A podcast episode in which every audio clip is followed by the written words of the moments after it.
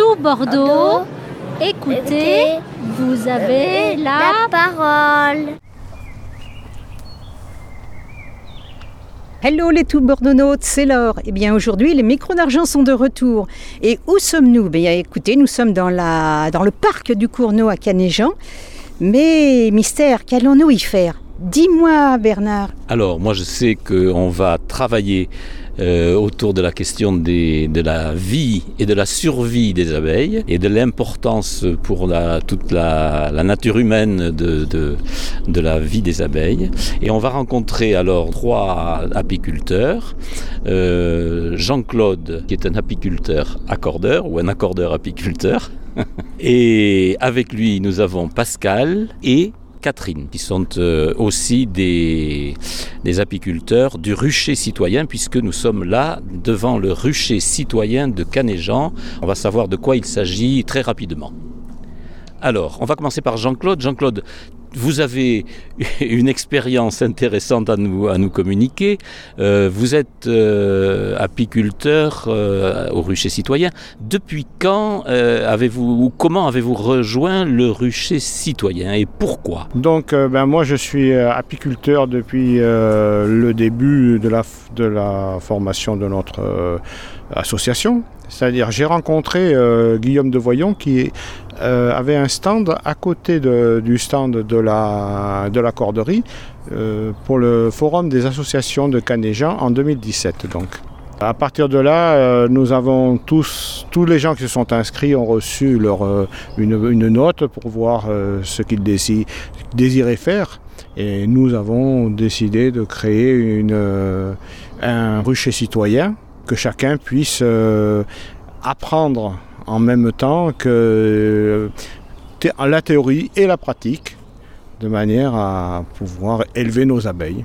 L'appellation rucher citoyen, est-ce qu'elle a, est-ce que ça, qu'est-ce qu'est-ce qu'elle recouvre en fait? Pourquoi rucher citoyen? C'est intéressant comme nom. Eh bien, tout simplement pour euh, essayer d'avoir un maximum de personnes de la commune qui se regroupent euh, autour d'une idée, euh, qui semble assez généreuse, élever des, des, abeilles, participer à la vie des abeilles et puis euh, à la sauvegarde des abeilles, on va dire. Voilà. Oui, peut-être que Pascal ou Catherine veulent ajouter un complément d'information.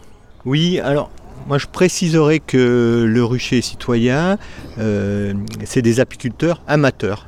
Donc pas euh, l'apiculteur euh, au sens production de miel, de en masse, revente de miel. L'association n'a pas cette vocation.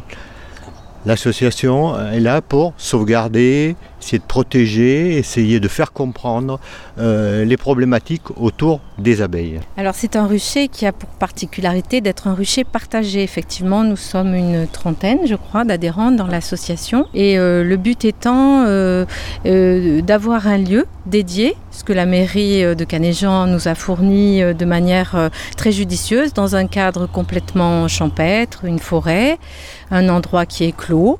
Euh, et ce qui nous a permis donc d'installer nos ruches de manière euh, très sécure euh, et de pouvoir nous permettre de nous rencontrer aussi pour partager nos expériences ou nos non-expériences autour de cet accueil des, des abeilles.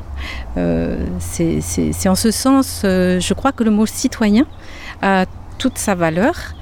Le partage, la rencontre est dans un but euh, eh bien, euh, écologique, on va dire. Voilà.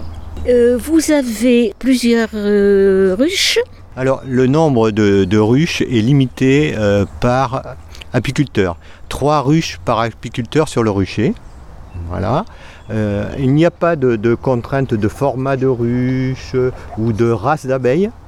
Euh, C'est complètement ouvert hein, et on accepte toutes les pratiques à partir du moment où elles sont conformes à un cahier des charges qui fait partie du règlement du rucher. Voilà, on a bien précisé le cadre. Jean-Claude, je, crois avoir euh, savoir que vous avez perdu il y a quelque temps euh, deux ruches. Peut-être que vous n'êtes pas tout seul à, avoir, perdu des ruches d'ailleurs.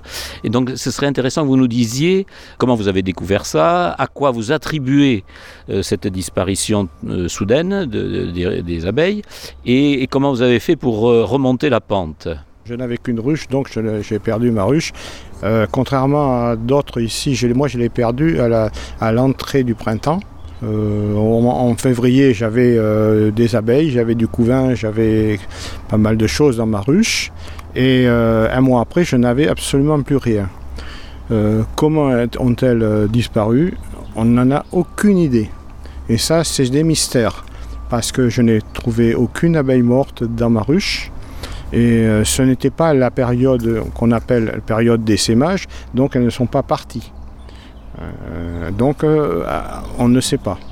Et effectivement, dire que tout le monde a perdu, enfin, il ne restait plus que 4 ruches sur un total de d'une vingtaine de ruches. Donc- Combien il y a d'abeilles dans une ruche? Alors là, ça varie en fonction de la. Ça peut varier de, de 15 à 20 000 à 50 ou 60 000. Euh, comment avez-vous fait pour retrouver des, justement des abeilles? Alors on avait deux, solutions. Soit on achète euh, un, essaim, une colonie, quoi, on va dire. Euh, et puis, soit, eh bien, hum, l'autre solution, c'est d'en récupérer dans la nature. Et moi, j'ai profité d'une occasion où on m'a averti qu'il y avait un essaim en liberté. Je suis allé le rechercher.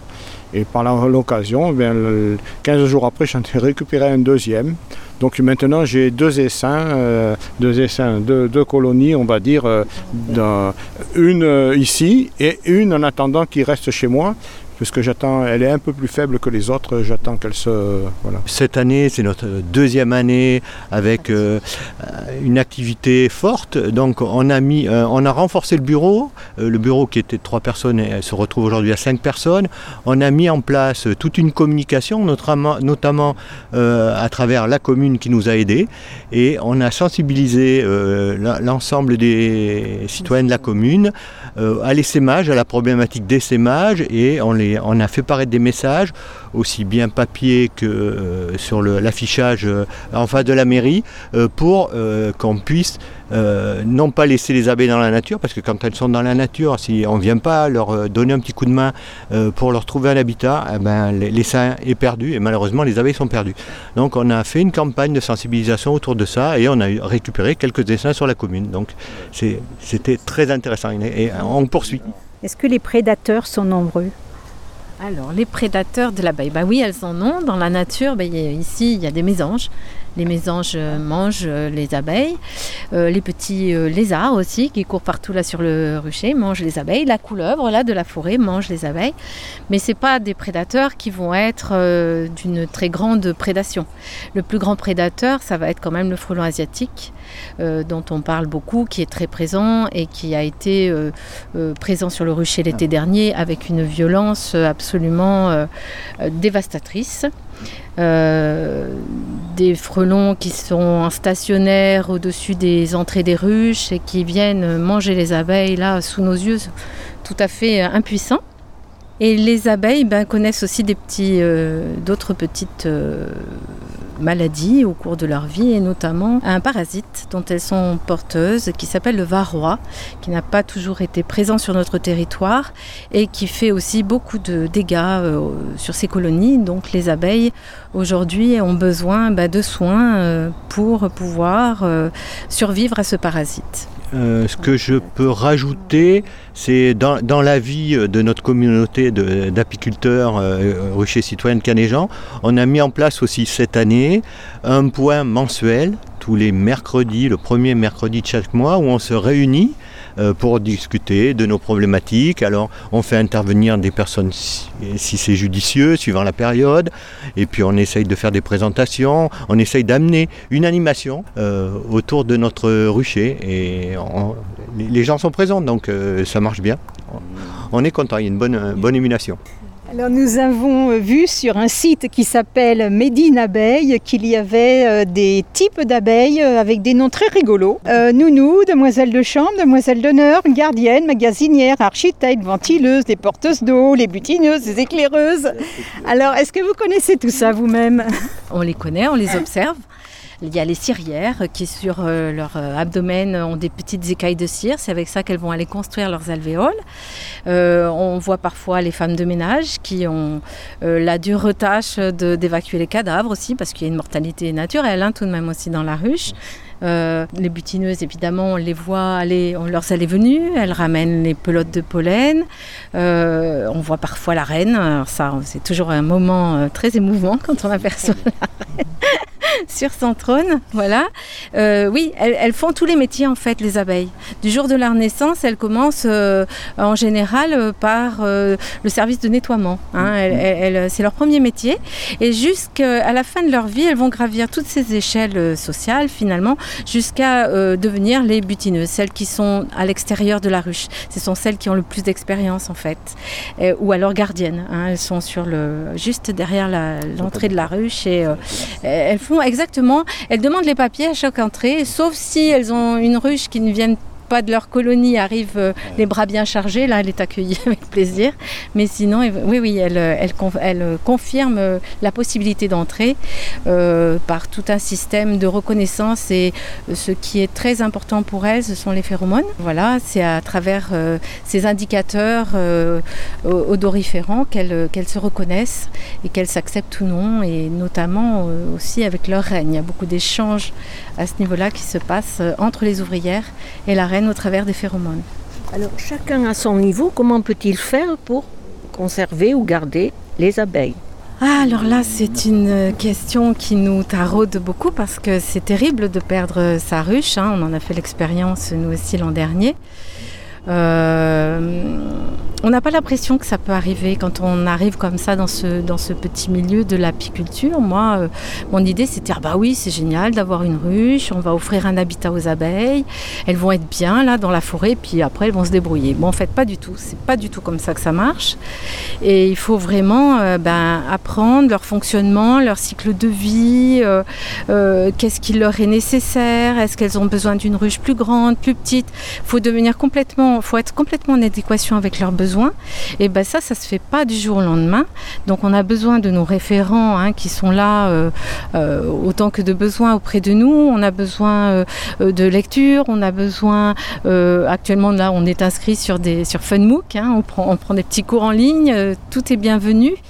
Il y a autant d'apiculture euh, que d'apiculteurs, donc c'est bien compliqué de se faire euh, une idée juste. euh, Et, mais on progresse, on voit qu'on progresse, on a appris par l'observation, on a appris au travers de plein de choses, et puis bah, on est, on est volontiers guidé pour nos pratiques. Et, oui, notre souhait le plus cher, c'est que nos, es- nos colonies prospèrent.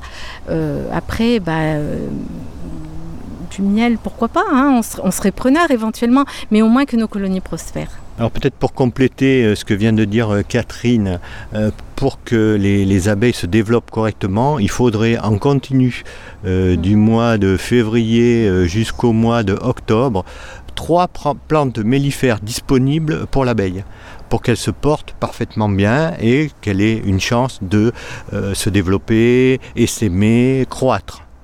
Ça veut dire qu'il faut un écosystème euh, hyper renforcé, hyper solide, avec énormément, énormément, bien sûr, de variétés euh, de, de plantes mellifères.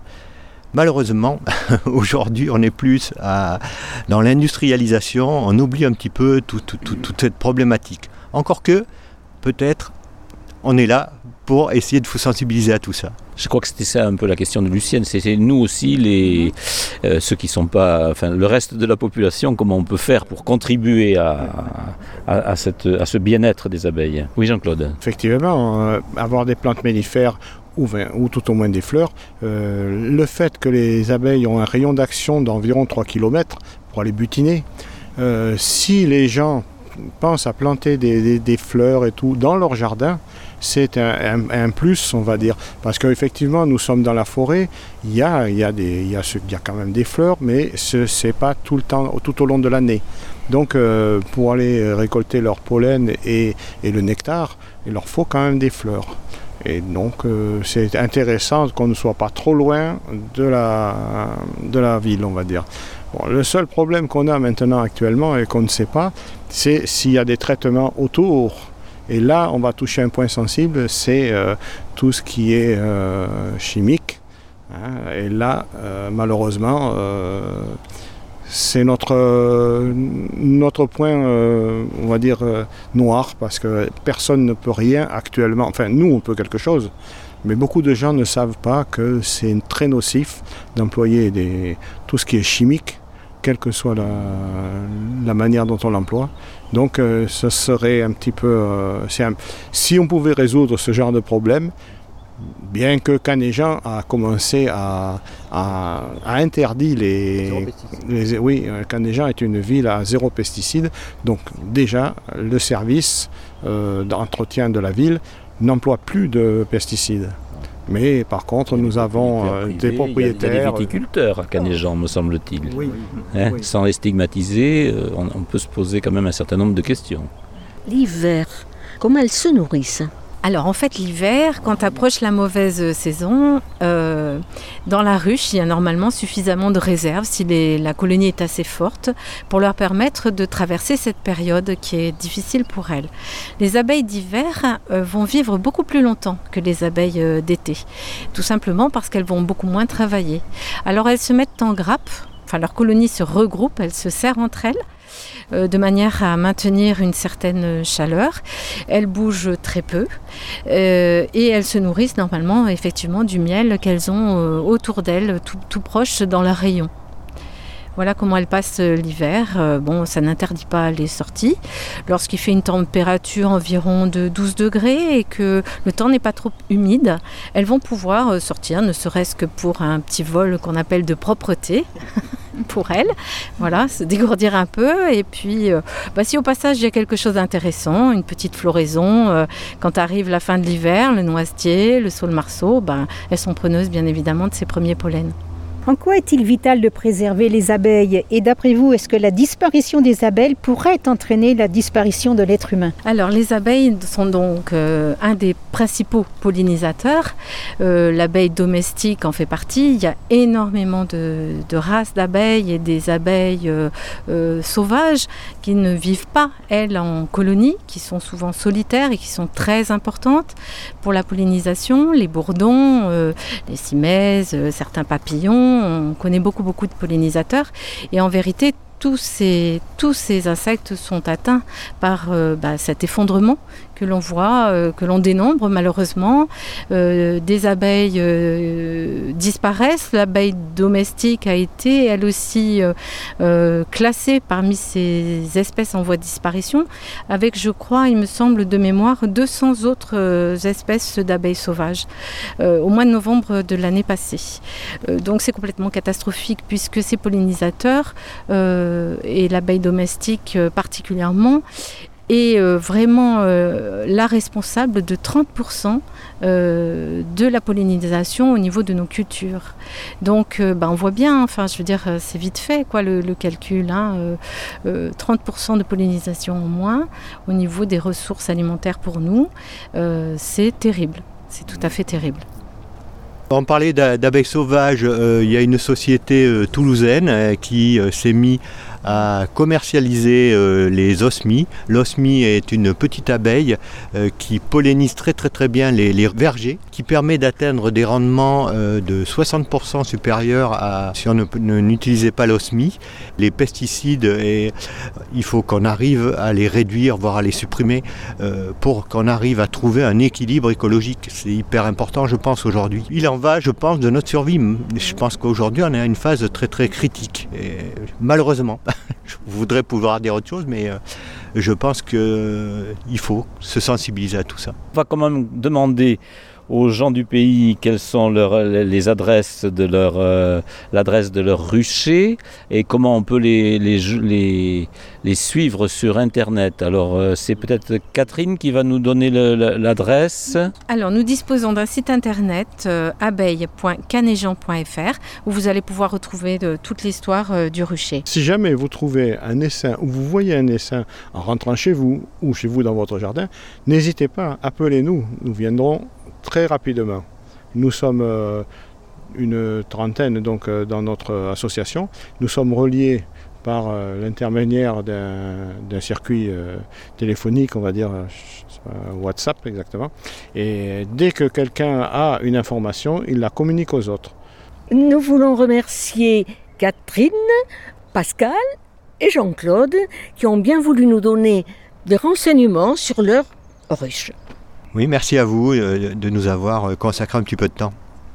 Merci pour votre écoute. Merci et j'espère que tout le monde en profitera pour donner à manger aux abeilles dorénavant. On va essayer de garder en mémoire ce que vous nous avez dit, Pascal, Catherine et Jean-Claude, euh, sur la nécessité de, de préserver ces abeilles, qui c'est une nécessité pour nous, pour notre avenir de, hein, de- de- d'humain. Il ne reste plus qu'à souhaiter aux tout bordeauxnotes qui nous écoutent de venir butiner tant qu'ils voudront sur, euh, sur tout Bordeaux euh, pour euh, écouter les, les- les pépites que nous enregistrons régulièrement avec Laurent qui est là, notre directeur euh, de tout Bordeaux. Et puis à bientôt, alors au plaisir de vous revoir, de Eh vous ben, écouter. Moi aussi, je vous dis à bientôt et merci beaucoup de nous avoir reçus.